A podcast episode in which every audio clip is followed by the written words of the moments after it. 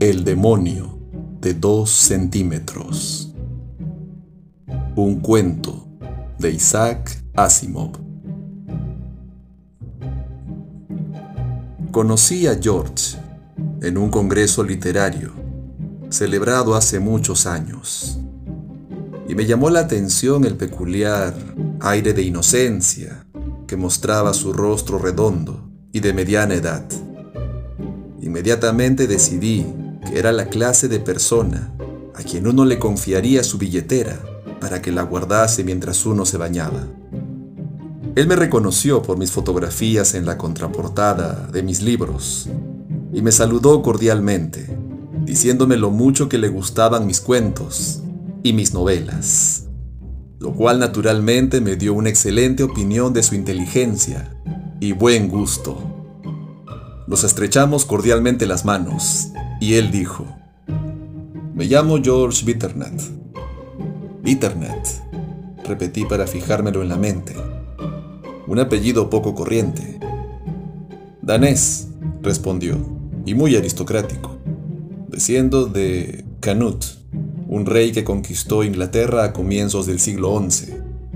Un antepasado mío era hijo suyo. Le pusieron de nombre Canute, como su padre, yo soy su descendiente por línea masculina y directa. Mientras almorzábamos juntos, George dijo, mi antepasado Bitternut tuvo un hijo, al que llamó Swen, un buen nombre danés. Swen Bitternut era un archimago. ¿Sabe usted qué es un archimago? No, mentí. Un archimago es un mago eminente, aclaró George. Swen estudiaba las artes arcanas y ocultas. Entonces era posible hacerlo, pues aún no había surgido todo ese desagradable escepticismo. Swen Bitternut perfeccionó los medios para invocar demonios, quemando ciertas hierbas aromáticas y pronunciando determinados conjuros semiolvidados. ¿Y daba resultados, señor Bitternut? Llámeme George. Claro que daba resultado. Tenía legiones de demonios que trabajaban para él. ¿Estás seguro de todo eso, George? Naturalmente, pues el verano pasado encontré su libro de recetas para invocar demonios. Lo hallé en un viejo castillo inglés, que actualmente está en ruinas, pero que en otro tiempo perteneció a mi familia se especificaban las hierbas exactas, la forma de quemarlas, el ritmo, los conjuros, las entonaciones, todo. Estaba escrito en inglés antiguo, pero yo tengo un poco de lingüística y... Usted bromea, dije. Me miró con altivez. ¿Por qué cree semejante cosa? ¿Acaso me estoy riendo? Se trataba de un libro auténtico. Yo mismo experimenté las recetas, obtuvo un demonio? En efecto, respondió señalándose de manera significativa el bolsillo superior de la chaqueta. ¿Lo tiene ahí? George se tocó el bolsillo y parecía a punto de asentir cuando sus dedos palparon algo importante. O tal vez fuese precisamente que no palparon nada. Miró en el interior. Se ha ido, dijo con disgusto. Desmaterializado, pero quizá no se le pueda censurar por ello. Anoche estuvo conmigo porque sentía curiosidad por este congreso. ¿Sabe? Le di un poco de whisky con un cuentagotas y, le gustó. Tal vez le gustó demasiado. Esta mañana no parecía encontrarse muy bien y supongo que se ha ido a su casa, donde quiera que esté, para recuperarse. ¿Me está diciendo que tenía un demonio en el bolsillo de la chaqueta? Es agradable verlo rápidamente que se hace usted cargo de la situación, dijo George. ¿Qué tamaño tenía? Dos centímetros. ¿Qué clase de demonio es para tener solo dos centímetros de estatura? Uno pequeño, respondió George. Pero como dice el refrán, más vale tener un demonio pequeño que no tener ninguno. Depende de cómo sea. Oh, Azazel se llama así. Es un demonio amistoso. Sospecho que no está muy bien considerado en sus antros nativos, pues se le nota extraordinariamente ansioso por impresionarme con sus poderes, salvo que no quiere utilizarlos para enriquecerme, como debería hacer, tratándose de una honorable amistad. Dice que sus poderes deben ser utilizados tan solo para hacer el bien a otros. Vamos, vamos, George. Seguramente que no es esa la filosofía del infierno. No diga esa clase de cosas, amigo. Azazel se sentiría enormemente ofendido. Dice que su país es amable, decente y muy civilizado. Y habla con gran respeto de su gobernante, cuyo nombre jamás pronuncia, y al que llama simplemente el todo total. ¿Y en realidad hace favores? Siempre que puede. Ese es el caso, por ejemplo, de mi ahijada, Yuna Perpen. ¿Yuna Perpen? Sí. Por su expresión de intensa curiosidad, me doy cuenta de que desea conocer la historia. Con mucho gusto se la contaré. Yuna Perpen era una inocente estudiante de segundo curso en la universidad, cuando comienza mi relato. Una dulce e inocente muchacha fascinada por el equipo de baloncesto. Todos y cada uno de cuyos miembros eran jóvenes, altos y apuestos. El jugador que más parecía estimular su imaginación femenina era Leander Thompson, un muchacho alto y delgado de grandes manos, él era el objeto de sus gritos cuando contemplaba desde la grada uno de sus partidos. Solía hablarme de sus dulces sueños, pues, como todas las jovencitas, se sentía impulsada a confiar en mí. Mi porte cariñoso pero digno invitaba a las confidencias. Oh, tío George, decía, seguro que no es nada malo que yo sueñe en un futuro con Leander. Me lo imagino como el mejor jugador de baloncesto del mundo, como la flor innata de los grandes profesionales, como el titular de un sustancioso contrato de larga duración. Y no es que yo pida mucho, todo lo que quiero de la vida es una pequeña mansión cubierta de enredaderas, un pequeño jardín que se extienda todo cuanto la vista pueda abarcar, una sencilla servidumbre todos mis vestidos ordenados alfabéticamente, para cada día de la semana y cada mes del año, y me vi obligado a interrumpir su encantador parloteo. Hay un ligero fallo en tu plan, pequeña, le dije. Leander no es un jugador de baloncesto muy bueno, y es poco probable que algún equipo lo contrate por grandes sumas. Eso es injusto, dijo. ¿por qué no es un jugador de baloncesto muy bueno? Porque así es como funciona el universo. ¿Por qué no concentras tus juveniles afectos en alguien, en alguien que sea un buen jugador de baloncesto? O, si vamos a eso, en algún joven y honrado corredor bursátil de Wall Street, que tenga acceso a informaciones reservadas. La verdad es que ya he pensado en ello, tío George. Pero me gusta Leander, exclusivamente por lo que es.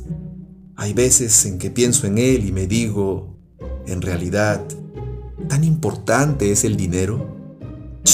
jovencita, exclamé horrorizado. Hoy en día las jovencitas son increíblemente francas. Pero, ¿por qué no puedo tener también el dinero? ¿Es mucho pedir? ¿Lo era realmente? Después de todo, yo tenía un demonio para mí solo. Se trataba de un demonio pequeño, desde luego, pero su corazón era grande. Seguramente que querría favorecer el curso del verdadero amor, a fin de aportar luz y dulzura a dos seres cuyos corazones latían al unísono al pensar en besos y fondos mutuos. Azazel me escuchó cuando le invoqué con el conjuro apropiado. No, no puedo decir cuál es. Como digo, me escuchó, pero con lo que me pareció una absoluta carencia de esa comprensión que cabría esperar. Confieso que le había arrastrado a nuestro mundo, sacándole de su entrega algo parecido a un baño turco, pues se hallaba envuelto en una diminuta toalla y estaba tiritando. Su voz parecía más aguda y estridente que nunca. En realidad no creo que fuese verdaderamente su voz. Da la impresión de que se comunicaba mediante alguna especie de telepatía. Pero el resultado era que yo oía, o imaginaba oír, una aguda vocecilla. ¿Qué es baloncesto? preguntó. ¿Un balón con forma de cesto? Porque en ese caso, ¿qué es un cesto? Traté de explicárselo, pero para ser un demonio puede resultar realmente tonto. Se me quedó mirando como si no le estuviese explicando con luminosa claridad cada detalle del juego. Finalmente dijo, ¿podría haber un partido de baloncesto? Naturalmente, respondí. Esta noche se juega uno. Leander me dio una entrada. Y tú puedes ir en mi bolsillo. Estupendo, dijo Azazel. Llámame cuando te dispongas a salir para el partido. Ahora tengo que terminar mi baño turco. Y desapareció. Debo confesar que me irrita sobremanera que alguien anteponga sus insignificantes asuntos domésticos a las trascendentes cuestiones de que yo me ocupo. Lo cual me recuerda, amigo mío, que el camarero parece estar intentando atraer su atención. Creo que le tiene preparada la cuenta. Recójala, por favor, para que yo pueda continuar mi relato. Esa noche fui al partido de baloncesto y Azazel venía conmigo en mi bolsillo. Mantenía la cabeza asomada por el borde del bolsillo y habría constituido un sospechoso espectáculo si alguien hubiera estado mirando. Su piel es de un color rojo brillante y en su frente se destacan las protuberancias de dos pequeños cuernos. Yo no soy un gran aficionado al baloncesto y preferí dejar que Azazel extrajera por su propia cuenta el significado de lo que estaba viendo. Su inteligencia, aunque más demoníaca que humana, es notable. Una vez finalizado el partido me dijo, por lo que he podido deducir de la esforzada acción de los corpulentos, desgarbados y en absoluto interesantes individuos que corrían por la pista, parece ser que se producía una cierta conmoción cada vez que esa curiosa pelota pasaba a través del arco. En efecto, dije, eso es encestar. Entonces, ese protegido tuyo se convertiría en un héroe de ese estúpido juego si pudiera pasar la pelota por el arco todas las veces que lo intentase? Exactamente. Azazel pensativo agitó la cola. No tiene que ser difícil. Solo necesito ajustar sus reflejos para hacerle calcular el ángulo, la altura, la fuerza. Permaneció unos instantes en reflexivo silencio. A continuación dijo, veamos, he tomado nota de su complejo coordinado personal durante el partido. Sí, se puede hacer. En realidad ya está hecho. Tu Leander no tendrá ninguna dificultad en hacer pasar la pelota por el arco. Yo experimentaba una intensa ansiedad mientras aguardaba que se celebrase el siguiente partido. No le dije nada a la pequeña Juniper, porque nunca había hecho uso de los poderes demoníacos de Azazel, y no estaba del todo seguro de que sus hechos hicieran honor a sus palabras. Además quería que se llevara una sorpresa, y se la llevó, muy grande, lo mismo que yo. Por fin, llegó el día del partido, y aquel fue el partido. Nuestro colegio local, Nerdsville Tech, de cuyo equipo de baloncesto Leander era tan pálida luminaria. Jugaba contra los larguiruchos fajadores del reformatorio Al Capone, y se esperaba que fuese un combate épico. Como de épico nadie lo esperaba. El equipo de Al Capone enseguida se puso por delante del marcador, y yo observaba atentamente a Leander. Parecía tener dificultades para decidir lo que debía hacer y al comienzo sus manos parecían fallar al balón, cuando trataba de avanzar. Supuse que sus reflejos habían resultado tan alterados que en un principio no podía controlar en absoluto sus músculos. Sin embargo, luego fue como si se acostumbrara a su nuevo cuerpo. Cogió el balón y pareció que se le escapaba de las manos. Pero qué forma de escaparse. Describió un arco en el aire y atravesó el centro del arco. Las gradas estallaron en un frenético aplauso, mientras Leander contemplaba pensativo el arco, como preguntándose qué había ocurrido. Fuera lo que fuese, volvió a ocurrir otra vez, y otra. Tan pronto como Leander tocaba el balón, este se elevaba describiendo un arco. Tan pronto como se elevaba, se curvaba hacia la canasta. Sucedía tan de repente que nadie veía jamás a Leander apuntar ni hacer absolutamente ningún esfuerzo. Interpretando esto como una prueba de maestría, la multitud se puso histérica. Sin embargo, luego, como era de esperar, sucedió lo inevitable, y el partido se hundió en un caos total. Brotaban silbidos de las tribunas, los alumnos de rostros llenos de cicatrices que animaban al reformatorio al Capone, proferían violentas observaciones de carácter insultante, y por todas partes se producían peleas a puñetazos entre el público. Lo que yo no le había dicho a Sacel, creyendo que se trataba de algo obvio, de algo evidente, y lo que él no había advertido era que las dos canastas de la pista no eran iguales. Una correspondía al equipo local y la otra al equipo visitante, y que cada jugador lanzaba el balón hacia la canasta apropiada, y el balón, con toda la lamentable ignorancia de un objeto inanimado, en cuanto Leander lo tocaba, se elevaba hacia la canasta más próxima. El resultado era que una y otra vez. Leander se las arreglaba para introducir el balón en la canasta que no debía.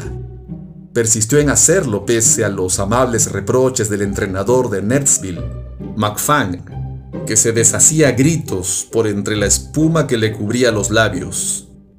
McFang enseñó los dientes con un suspiro de tristeza por tener que expulsar a Leander del partido y lloró abiertamente cuando le quitaron los dedos de la garganta de Leander para que pudiera llevarse a efecto la expulsión.